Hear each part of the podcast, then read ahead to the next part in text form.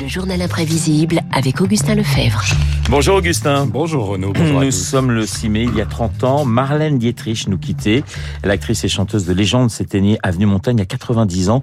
Vous revenez ce matin sur ses liens avec la France. Oui, car la star de l'Ange Bleu ou de Shanghai Express, celle qui avait tourné avec les plus grands, von Sternberg, Lubitsch, Orson Welles ou Fritz Lang, avait un lien particulier avec notre pays. Un lien qui commence dès le début de la vie de Marie-Madeleine Marlène. J'avais une gouvernante française.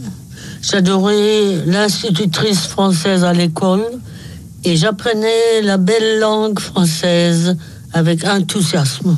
En Allemagne, c'était la règle que les enfants de bonne famille parlent au moins deux langues à part de leur langue natale. À la fin des années 30, immense succès pour cette femme aux cheveux blonds et aux yeux bleus qui s'habille comme un homme. Elle part pour Hollywood. La montée du nazisme la force à rompre avec son pays. Elle est naturalisée américaine en 39 et elle s'engage. Elle chante pour les soldats de son pays d'adoption.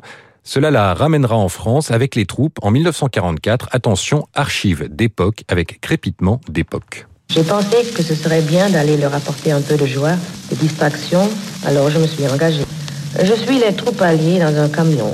Quand je chante, je m'habille en robe de paillettes, car les soldats préfèrent cela. Vous avez dû parcourir un trajet immense. Oui, je connais beaucoup de routes. Je suis allée en Afrique, Italie, Groenland, Islande, et maintenant je fais connaissance avec les routes de France.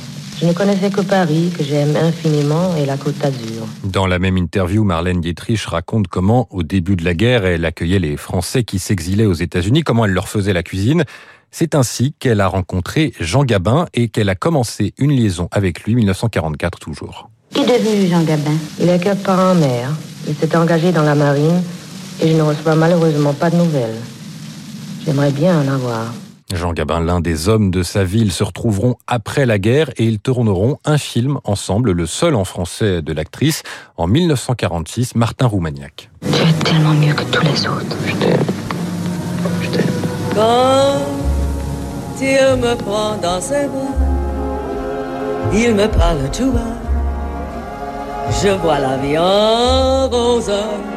La vie en rose par Marlène Dietrich, une chanson que lui avait prêtée Edith Piaf pour qu'elle l'interprète dans Le Grand Alibi d'Alfred Hitchcock.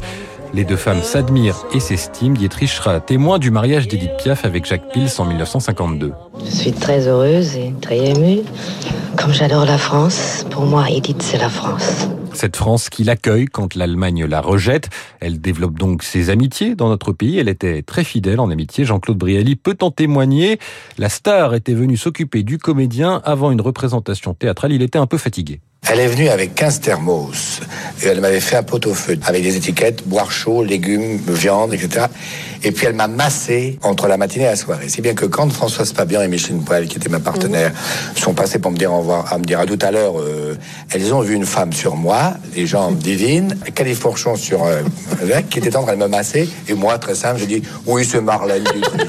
Voilà, nous sommes au milieu des années 50 et Marlène Dietrich commence alors à moins tourner au cinéma. Et elle décide, Augustin, d'orienter sa carrière vers le musical. Une nouvelle façon de partager son élégance provocante, acclamée à Las Vegas, huée en Allemagne de l'Ouest, respectée en Israël, où elle osera chanter en allemand.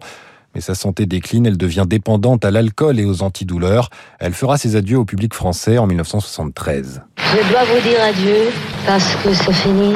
C'était le dernier concert. J'aimerais bien vous dire que vous me faites pleurer. Parce que je vous admire beaucoup. J'ai admiré votre courage pendant la guerre. Je vous aime. Au revoir. Adieux au public français, pas d'adieu à la France, car c'est à Paris qu'elle choisira de finir sa vie, recluse à partir de 1980 dans son appartement de l'avenue Montaigne.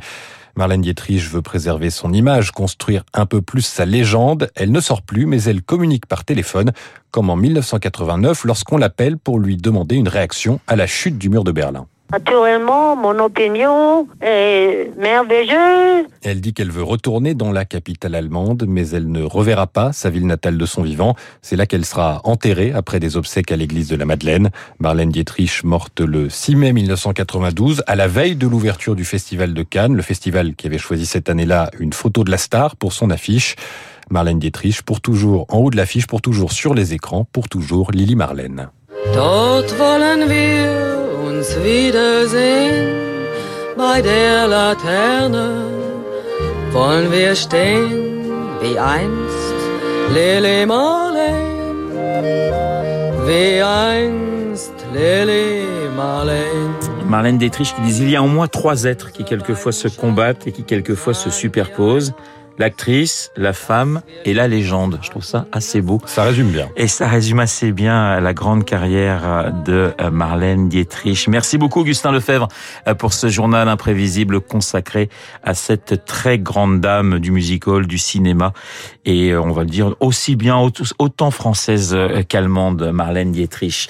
Dans un instant, nous allons retrouver David Barrault pour son décryptage. On va totalement changer de sujet. On va s'intéresser au football business.